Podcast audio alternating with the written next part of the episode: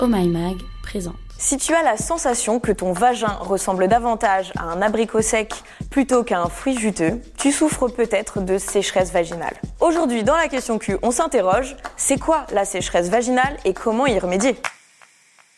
L'intérieur de ton vagin est tapissé d'une muqueuse. Dans cette muqueuse, on trouve la glande vestibulaire, anciennement appelée glande de Bartholin. Elle sécrète des substances et elles sont là pour hydrater, lubrifier lors d'un rapport sexuel et nettoyer en emportant les germes et les cellules mortes. Mais parfois, eh ben, la machine fonctionne mal et certaines femmes souffrent de sécheresse vaginale. Alors oui, la sécheresse vaginale concerne majoritairement les femmes ménopausées. Une femme sur deux voit l'équilibre de sa flore vaginale modifié suite à la chute d'hormones causée par la ménopause. Mais elles ne sont pas les seules. Les femmes enceintes peuvent aussi être concernées, ainsi que les jeunes femmes comme toi et moi. Et en fait, il n'y a rien de grave là-dedans. Même si c'est relou à bien des niveaux, on va le voir. Concrètement, comment ça se traduit? Ton vagin est sec et te le montre de différentes façons. Rougeur au niveau des organes génitaux externes, démangeaisons, irritation ou inflammation locale. Et puis comme ta peau est fragilisée, le risque de contracter des infections sexuellement transmissibles est plus élevé.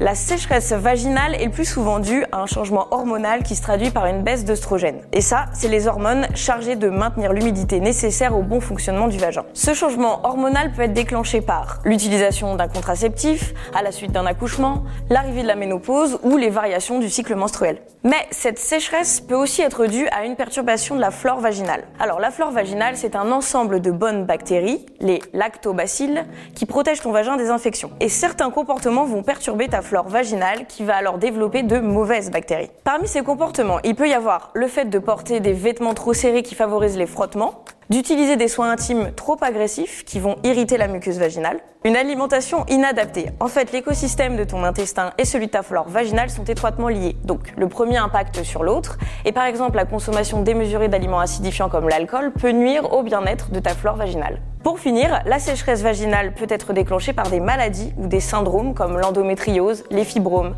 l'infertilité, mais aussi par des traitements médicaux agressifs comme ceux pour lutter contre le cancer par exemple. Enfin, des troubles psychologiques comme la dépression ou le stress sévère peuvent également jouer un rôle. Alors pas de panique, il y a des solutions. Comme le dit l'adage, il vaut mieux prévenir que guérir. Voilà ce que tu peux donc déjà faire en prévention. Choisir des produits d'hygiène intime au pH neutre, sans alcool. Ne pas apporter de sous-vêtements qui te saucissonnent la vulve de partout et plutôt opter pour des matières en coton. Ne pas hésiter à utiliser du lubrifiant pendant les rapports sexuels à base d'eau ou d'aloe vera. Éviter le sucre et l'alcool à trop forte dose, c'est mauvais et ça favorise les infections vaginales. Comme par exemple les mycoses et tous ces trucs sympas quoi. En revanche, tu peux y aller sur l'eau. L'hydratation est primordiale en cas de sécheresse vaginale, c'est logique. Si tu penses être concerné, va voir ta ou ton gynéco qui pourra te faire un prélèvement vaginal ou te prescrire un bilan sanguin pour réaliser des tests hormonaux et trouver des solutions.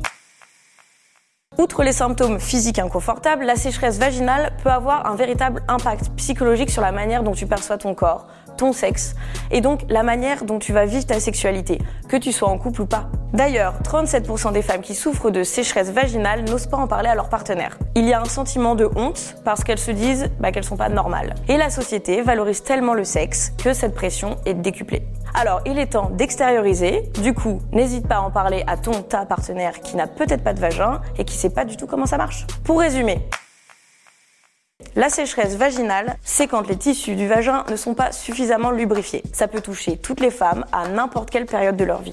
Donc, on ne culpabilise pas, c'est plutôt commun comme problème et surtout, il y a des solutions. Et voilà, c'était la question Q du jour. Si ce podcast t'a plu, montre-le nous avec des étoiles et des commentaires positifs. Et puis partage-le à tes potes sur les réseaux sociaux.